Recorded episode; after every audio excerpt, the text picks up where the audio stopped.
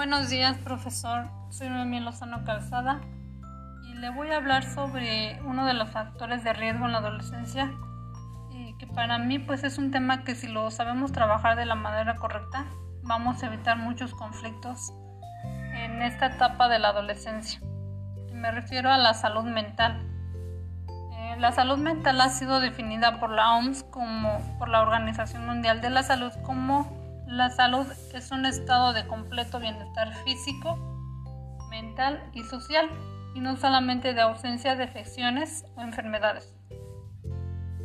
Em, la adolescencia es una etapa muy importante para que desarrollen y gocen de una salud mental favorable, ya que eh, ellos desenvuelven estos hábitos sociales y emocionales. El que ellos tengan una salud mental favorable va a repercutir en ciertas eh, condiciones como por ejemplo el dormir bien, el mantener relaciones no solo de pareja sino eh, con, la con los papás, con los amigos, con la sociedad eh, en general. también les va a ayudar a resolver conflictos mayor facilidad. Eh, ellos van a aprender a tratar sus emociones. Además, los, los adolescentes van a tener esta capacidad de poder enfrentarse al estrés y estar físicamente sanos. Em, sin embargo, para que esto suceda, ellos eh, deberán de contar eh, de que su entorno sea favorable hablando no solo en el entorno familiar, sino también incluye este contexto en la escuela, eh, con los vecinos, todo su, contexto en general. Eh, por otra parte, mientras ellos vivan en un entorno de violencia que vean en casa o que mm, vivan en pobreza, que sean discriminados, el que los excluyan de ciertos grupos, pues esto les va a perjudicar en, su salud mental. Algunas señales de alerta que, nos dicen que la salud de, un adolescente pues no anda bien pues son algunas que voy a mencionar como el dormir excesivamente. Esto un trastorno de la salud mental y no nada más el dormir excesivamente, sino también el que eh, la dificultad para dormir, el insomnio, eh, la pérdida de la autoestima, em, el que tenga, el sientan una pérdida de interés por realizar ciertas actividades que a lo mejor él en su día a día hacía, como por ejemplo, jugar fútbol o tocar guitarra. esta pérdida de interés por realizar esas actividades. Y también el, el bajo rendimiento académico, el que pierdan el apetito no quieren comer bien, pues es también un trastorno alimenticio de la salud mental. Los cambios bruscos de personalidad, los cambios de humor, el que sean agresivos, que se enojen fácilmente por situaciones que, que son insignificantes,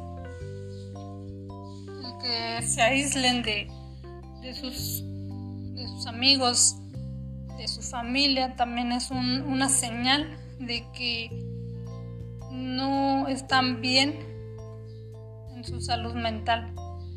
Y voy a hacer este énfasis en el problema de la depresión en la adolescencia porque es un problema de salud mental delicado eh, que provoca un sentimiento de tristeza sin razón alguna y también pierden este interés por realizar este, diferentes actividades.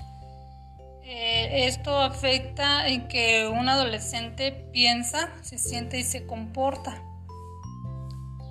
En México, el número de adolescentes entre 12 y 24 años con depresión es de aproximadamente 2.5 millones y 9.9 de cada 100.000 han tenido ideas suicidas. esto afirmaron unos especialistas de la UNAM. Y bueno, ¿cómo podemos evitar, cómo podemos identificar estos síntomas? ¿Cómo podemos saber cuando un adolescente tiene depresión. Y sí es importante saberlo porque muchas veces confundimos estos cambios de humor eh, en decir es que está en la etapa de la adolescencia, ya se le pasará. Y muchas veces pues no es así. Son señales que nos están diciendo que no es algo no está bien con, con ellos. Entonces como papás pues debemos de, de identificarlas y estar al pendiente de sus cambios para precisamente evitar estos, este, estas situaciones que ya había mencionado de jóvenes que se han quitado la vida por no, por no solucionar esos problemas a tiempo. Y bueno, entre los síntomas podemos eh, identificar esto, este sentimiento de tristeza, como ya lo había comentado, sin razón alguna. Ellos se sienten tristes todo el tiempo tienen, em, andan enojados, tienen frustración, eh, sienten, tienen la pérdida de interés por realizar sus actividades, también no, no esta, esta pérdida de interés por, por convivir con sus familias, con sus amigos, tienen una autoestima baja. Y también les, se les presenta una dificultad para pensar, no se pueden concentrar, el, tomar decisiones se les hace muy difícil, así como recordar cosas. Eh, también en su en sus cambios físicos o en su comportamiento podríamos resaltar algunos como que se sienten cansados todo el tiempo, no tienen energía de, realizar actividades. Ya lo había comentado, tienen insomnio o duermen demasiado. Tienen cambios en su alimentación. Empiezan a consumir lo que es el alcohol, algunas sustancias. Se aíslan tienen eh, un rendimiento escolar bajo. ¿Cómo podemos evitar estas, más bien, cómo podemos favorecer la autoestima en los jóvenes? Yo pienso que desde pequeños les debemos enseñar a resolver este pues problemas, fomentarles eh, buenos hábitos como desde el ejercicio, el que se alimenten bien, el que duerman bien.